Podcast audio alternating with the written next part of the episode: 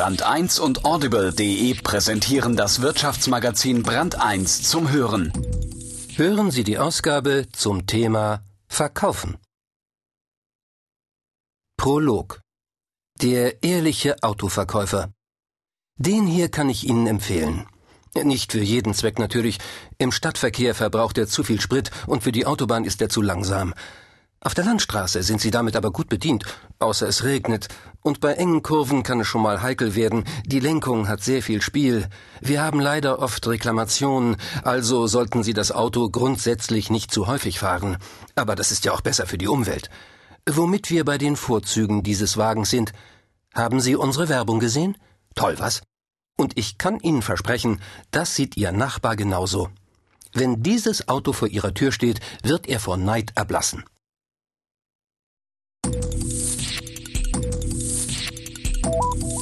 Brand 1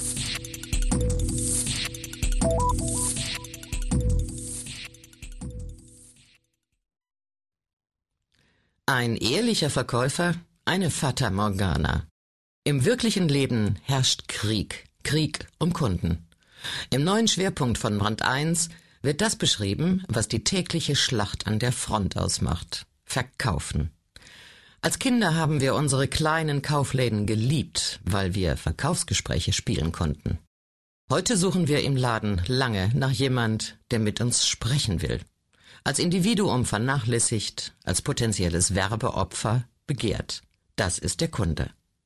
Wolf Lotter zieht eine ernüchternde Zwischenbilanz, aber er hat auch sie entdeckt. Erste noch schwache Anzeichen einer Hoffnung. Am Horizont sieht er sowas wie Wahrheit und Glaubwürdigkeit. Oder doch nur eine Fata Morgana? Nasenbären an der Front. Der Kampf um Aufmerksamkeit dient nur einem Ziel, mehr zu verkaufen. Doch die Kluft zwischen schlauen Absatzstrategien und Kunden wird immer größer. Wer verkaufen will, muss reden und immer schön bei der Wahrheit bleiben. Ein Text von Wolf Lotter. Man muss die Leute belügen, damit die Wahrheit herauskommt. Wolfgang Neuss. Römisch 1. Die Nasenbären. Es gibt Tage, da wünschen wir, Märchen würden wahr. Niemand zöge den anderen über den Tisch, Marketing und Werbung wären der Information des Kunden verpflichtet und nicht leere Versprechungen. In diesem Märchen wären Kunden keine zickigen kleinen Kinder, die sich von dreister und knallbunter Propaganda erst einen Bären aufbinden ließen, um ihn dann im Laden zurückzugeben. Verkäufer und Kunden redeten miteinander wie Erwachsene, vernünftig, erfahren und respektvoll. So wäre es auch in den Firmenzentralen, in denen man Produkte von Menschen für Menschen entwickelte. Das schlichte Ziel eines Marketingplans wäre, eine gute Ware, an die man glaubt, an möglichst viele Menschen zu bringen, ohne Tricks, ohne Heißluftgebacken, ohne Illusionen. Schön wäre das. Schön naiv, schon klar. Dabei steht dieses Märchen in praktisch jeder Imagebroschüre. Warum glaubt niemand daran? Alle reden von Epidemien, von Viren, von Ansteckung. Es müsste einen Virus geben, das seinen Wirt in eine dumme Lage bringt. Lügen, Tricks und falsche Versprechungen müssten augenblicklich sichtbar werden. Es müsste also zugehen wie in Carlo Collodis Pinocchio. Immerhin eines der meistgelesenen Kinderbücher der Welt. Wenn Pinocchio, der kleine Holzkopf, lügt, wächst seine Nase. So lange, bis er wieder damit aufhört. Ein Virus, das so etwas möglich machen könnte, es wäre ein Segen in Zeiten wie diesen. Da wüchsen meterlange Nasen, und bald könnte man sich kaum noch irgendwo bewegen. Überall stieße der Zinken an die Grenzen der Wirklichkeit. In kürzester Zeit verbreitete sich der PV1, nennen wir ihn mal so, auf der ganzen konsumierenden Welt.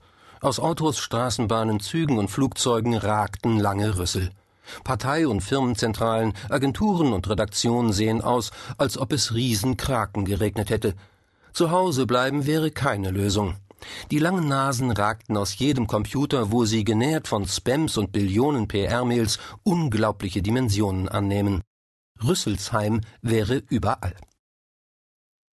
Römisch 2 Die Eingeweihten Ein Griff an die Nase und alles ist klar. Ein Märchen. Die Gebrüder Grimm waren wahre Meister darin, und außerdem definierten sie den Begriff vor 150 Jahren in ihrem deutschen Wörterbuch – Märchen kommt von Meer, und das ist das alte Wort für Bericht und Kunde. Kunde? Das bedeutet nicht nur Geschichte oder Gerücht, sondern auch noch etwas ganz anderes. Im einfachsten Fall eine Organisation oder eine Person, die Produkte oder Dienstleistungen bezieht. So steht es im Lexikon. Als das Wort im Althochdeutschen auf die Welt kam, bedeutete es Eingeweihter, Wissender. Der Kunde weiß etwas. Er ist eingeweiht. Er kennt das Spiel. Er lässt sich nicht für dumm verkaufen. Dass das trotzdem geschieht, liegt daran, dass Kunden und Anbieter in unterschiedlichen Welten leben. Das ist nicht schön. Außerdem recht teuer und führt zu befremdlichen Verhaltensweisen. Es gibt interessante Daten, die das dokumentieren. So registrierte das Marktforschungsinstitut GfK Gesellschaft für Konsumforschung vor kurzem einen positiven Trend in der Stimmung der Verbraucher. Seit dem Frühsommer 2001 sei die Stimmung unter den deutschen Konsumenten nicht mehr so gut gewesen wie Anfang dieses Jahres. Einerseits. Andererseits besteht ein gewisser Unterschied zwischen Stimmung und Geschäft. Man müsste erst mal sehen, so GfK-Vorstandsvorsitzender Klaus Wübbenhorst, ob die Hand der Verbraucher auch in die Geldbörse geht. Der deutsche Verbraucher, der Bürger, der Kunde, er sitzt auf 10 Billionen Euro Spargeldern. Nur ein Prozentchen davon würde reichen, um die Konjunktur richtig anzukurbeln. Ist das denn zu viel verlangt?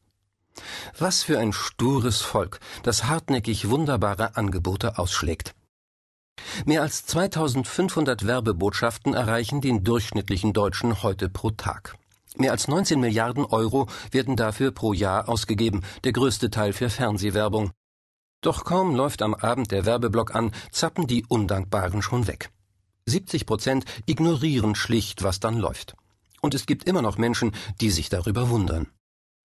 Vor mittlerweile sechs Jahren veröffentlichten die amerikanischen Marketing-Experten Rick Levine, Christopher Locke, Doc Seals und David Weinberger ihr sogenanntes Clue Train Manifest.